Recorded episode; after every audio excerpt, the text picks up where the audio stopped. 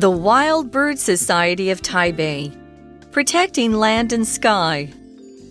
The WBST was a key player in saving the Guandu Nature Park in Taipei. In the 1980s, during a period of industrial growth in Taiwan, lands around Guandu were used as a dumping ground. Waste quickly spoiled the local ecosystem, but members of the WBST took notice. After years of campaigning, the society got the government to allow it to tend to the area. It was a huge project, and the WBST didn't know whether or not it could handle it. A lot of money was given to help save Guandu and the animals that lived there. Today, thanks to the hard work of the WBST, Guandu Nature Park is alive again. The Society continues to watch wild birds in their natural environment. The WBST doesn't just research birds, though, it studies insects and other animals too. All of these creatures live together in a sensitive ecosystem. In addition to research, the WBST has written several books and runs regular workshops and birdwatching activities. It also manages the Wild Bird Rescue Center, where sick birds are given medical care. Hi, everyone, and welcome back to English for You. I'm Pat. I'm Chickling. And today we're going to continue with the second part of our article about the Wild Bird Society of Taipei, the WBST, as we're going to call them for short, and its aim of helping humans and birds to live together in harmony. Let's check out part two, which begins The WBST was a key player in saving the Guandu Nature Park in Taipei If you're a key player in something, it means you play a very important part or role. 嗯，这个 key 就是关键的意思。所以台北野鸟协会其实是拯救台北关渡公园自然公园的关键人物。 Have you been up there to the, the wetlands park and checked no, it out much? no, but I live very near. Maybe okay. I'll check it out next time. I have been up for a little walk around there. It was kind of I mean, I saw birds, but I don't know what birds are what. Um, it was it was a nice little walk around for an hour or two, kind of quiet, pleasant. Saw some water buffalo. Uh huh. Uh-huh. Oh, really? There's yeah, water buffalo. there's a couple okay. up there, I think. Or there were when I went a few years ago now. Anyway, the article carries on. In the 1980s, during a period of industrial growth in Taiwan, lands around Guandu were used as a dumping ground. So the word industrial relates to industry. Specifically, it kind of means lots of factories, mass production of goods, building shops and new roads and new transport things, and the basically the growth of factories and factory products, good and bad. We could say, for example, there are many factories in this industrial area but not many schools or hospitals. An industrial area would be an area where there's a lot of factories and houses of the people who work there, and sort of maybe a few sort of train stations, car parks, but mm-hmm. not a lot of green spaces or families as much. Mm. So 这个 industrial 就是工业的或产业的，那名词就是 industry。所以比如说我们在讲旅游业就是 ind 呃 tourist industry。比如说 the tourist industry brings a lot of money into the area，或者是我们讲电脑业就是 computer industry，或燃气业 gas industry，或电力工业，你都在前面加一个名词，就可以代表是什么样的产业。电力工业就是 electricity industry。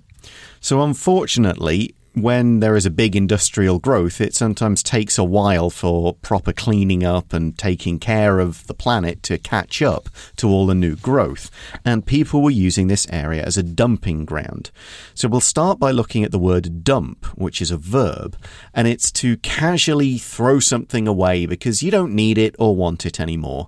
And when we use this dump, we're kind of communicating that it might be done in somewhere that's not the proper place, and certainly without really any care about what happens to it. You just throw it away, just like, oh, it's gone, I don't need to think of it anymore. A dumping ground is a place where lots of things get grown away, uh, thrown away. It doesn't seem to belong to anyone, no one's stopping you from doing it. So people just, I will just kind of take stuff and dump it there and nobody will bother about it. Unfortunate, but it does happen. You might say, if we use this word uh, as a verb, the company got in trouble for dumping trash in the nearby river. And if we use this noun phrase dumping ground, near Mumbai, India, there is a dumping ground that contains more than 16 million tons of trash. 哦、oh,，That's a lot. OK，所以 dump 就是倾倒或丢弃的意思。我们文章中讲到的 dumping ground 就是垃圾场。那这边的 dumping 是动名词用法，可是我们口语的时候使用 dump 也可以代表抛弃一个人或甩掉一个人的意思。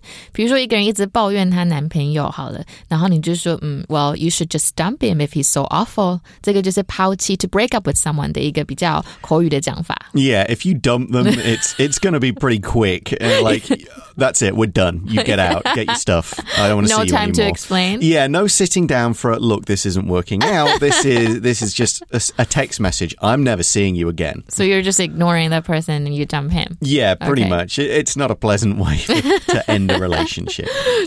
Back to the article then, and we see waste quickly spoiled the local ecosystem. But members of the WBST took notice.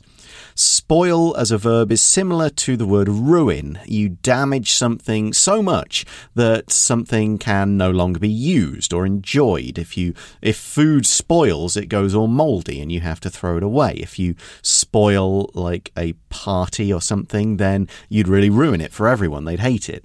You might say Danny spoiled Rachel's birthday party by saying nasty things to her. Why would you say nasty things to a person on that person's birthday? Maybe she dumped him. Oh, maybe. 所以这个 spoil 就是破坏的意思。那么呃，我们经常说食物变坏也可以，比如说 the milk will spoil if you don't keep it in the fridge。那么当然，当宠坏这个意思也很常见，比如说 she's a spoiled child who thinks only of herself。 So, an ecosystem is the way that all the different things in one environment kind of connect and rely on each other and fit together as a sort of whole. And when this was getting spoiled, the members of the WBST took notice. To take notice is to pay attention to something, realize it's going on, and generally you would then start thinking of ways to solve it if it's a problem. You don't just ignore it or go, okay, I've noticed that, move on. You go, all right, I've noticed this, we got to do something. 所以呢，take notice 就是注意或留心。所以废物很快就可以破坏当地的生态系统。不过呢，野鸟协会的成员一定是注意到这点嘛。So, what did they do? The article says after years of campaigning, the society got the government to allow it to tend to the area. 所以 campaign 就是发起运动，这边是动词，当名词也可以哦。我们也可以讲 to lead a successful campaign，它就是呃一个很成功的运动。比如说 Joseph led a successful campaign against the closure of the library。 We also have the phrasal verb here, tend to. If you tend to something, and it's almost always used with the to for this meaning, you are looking after something, you're taking care of it, you're spending a lot of time and attention to make sure it grows or develops or is safe and is the way you want it to be. You might say, the old man spends a lot of time tending to his garden. Here we mean the society is going to clear away the garbage, make the land better, stop people from making it worse again, all that kind of stuff. 所以这个 tend 就是照料、照顾，所以我们会说 tend to something or tend to someone，就是去照料什么东西、照顾什么人。比如说，你说爸爸很照顾这些植物，好了，我就可以讲 My dad carefully tends his plants。那么 tend to 通常还是可以用在倾向于发生什么事情，这个意思是不一样的。I tend to forget things unless I mark them down，代表我倾向于好像都会忘记没有写下来的话，忘记事情。所以我们就知道说，经过多年发起的活动，野鸟。协会终于得到政府允许他们照顾关渡这个地方。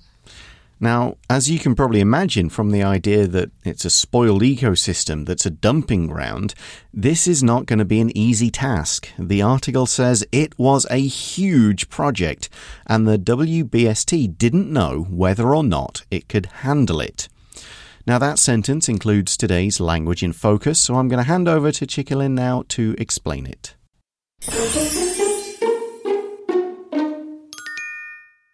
所以今天的 language and focus 要讲到的是 Wonder ask, tell know 怎么样？whether if 引导名词子句做受词的用法。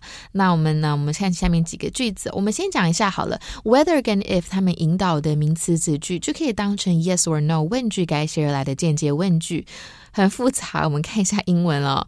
We might stumble on the way and wonder whether it is worth all the effort。这边就是说会去想说是不是，嗯，都会我们的努力会不会有白费掉的意思，代表就是一个 yes no 问句改写而来的感觉嘛。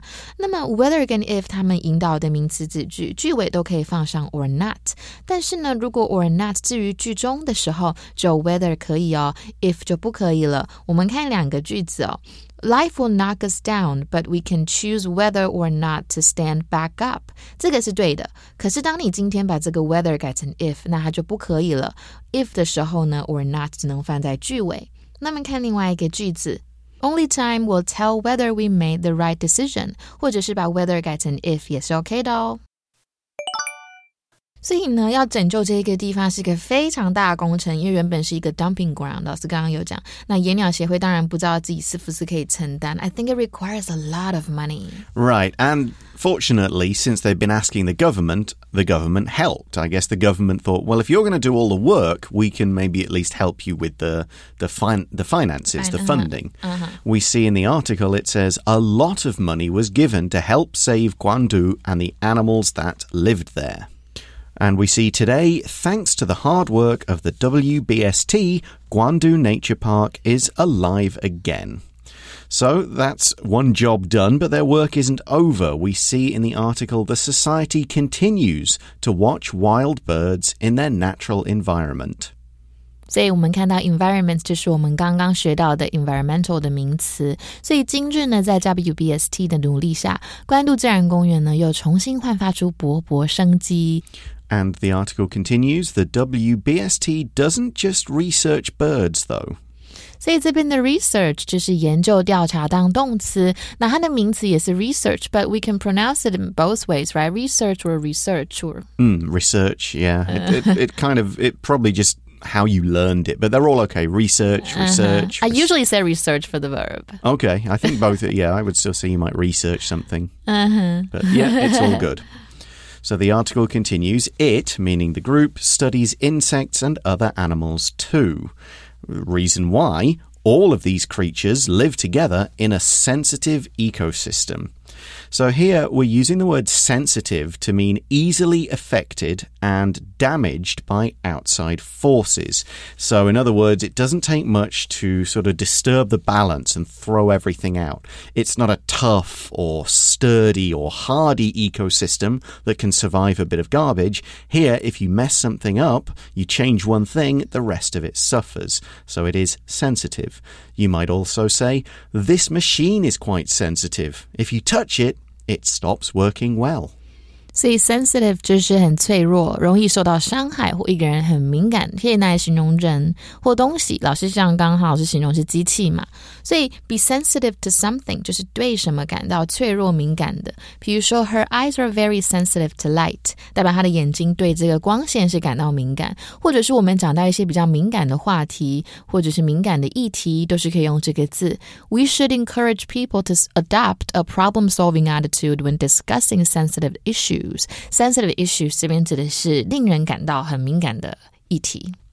The article continues In addition to research, or in addition to research, however you want to say it, the WBST has written several books and runs regular workshops and bird watching activities. 所以这边的 workshop 就是工作坊或研讨会。那么除了研究以外呢，野鸟协会也会撰写了很多本书，而且并定期举办研讨会跟观鸟活动。 And the article continues it also manages the Wild Bird Rescue Centre, where sick birds are given medical care. The word manage here means to run something, to organize a group, to manage and run a place, to make sure everything is working as it should. You deal with problems, you give instructions, you pay the people who work there, that kind of thing. You are the boss of this particular place. You might say, after working in sales for years, Rita was finally given her own sales team to manage.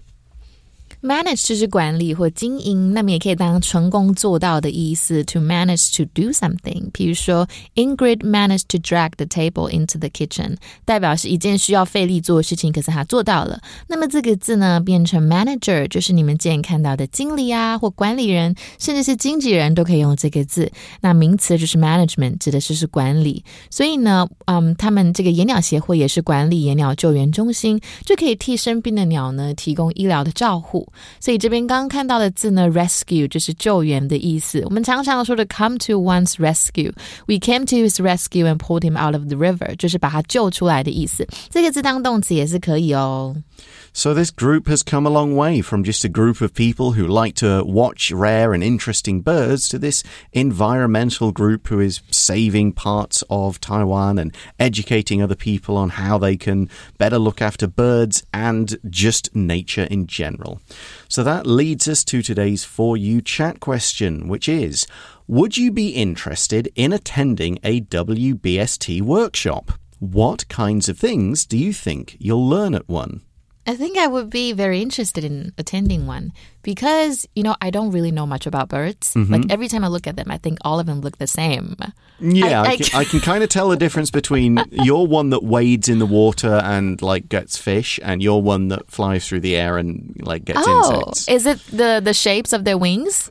and the legs and the beaks. Like if you've got Oh, a, if you've got like a sharp pointy beak, you're going to be probably catching fish and stuff in the water with it. and you'll like stab in, Like a more round one will be a probably scooping things up off the ground a bit more. Okay, cool. Would you be interested? I think if it had an outside component, like if it was going to be a, a workshop that also involved going out and looking at the birds and like checking fun. out nature, yeah, I think I would I would want it to be that kind of workshop Me rather than a stay inside and, and look at pictures and stuff. Right. I guess you'd learn about like what the birds eat, where they nest, what problems they might encounter, Mm-hmm. and what we can do to make things a bit better. Maybe we should join. Yeah, we could. I'm sure they have a website, and I'm sure uh-huh. there's plenty of details on their website about the when they can attend a workshop or go on a bird watching activity, mm-hmm. something fun like that. Yeah, right time of year when it's not too rainy but also not too hot. Mm. I mean, I'm sure they like the what's it, the black faced spoonbills, like the famous mm-hmm. birds that mm-hmm. come at certain times in Taiwan. Yeah. I've no doubt they come. And, yeah, I think that's the ones, and they'll go, they'll go and see those at the uh, right uh-huh. time of year. I think so it's in Tainan, right? Yeah, I'm sure mm-hmm. they'll organize a trip for that, something like that. Mm-hmm. But yeah, that brings us to the end of today's article. Thanks for listening, everyone. For English for You, I'm Pat. I'm Chickling. and we'll talk to you again soon. Bye bye. Bye. Vocabulary Review Industrial. Jill bought an industrial machine to make the process of making clothes faster. Dump. Mr. Huang got in trouble with the police for dumping his garbage at the side of the road. Spoil. Using bad soil can spoil a plant's growth and stop it from making pretty flowers. Tend. If you can tend to the baby, I'll go ahead and start cooking dinner. Sensitive. This type of soap is good for sensitive skin. It doesn't contain many chemicals, so it's very gentle. Manage. Now that my grandfather is getting older, it's harder for him to manage his company.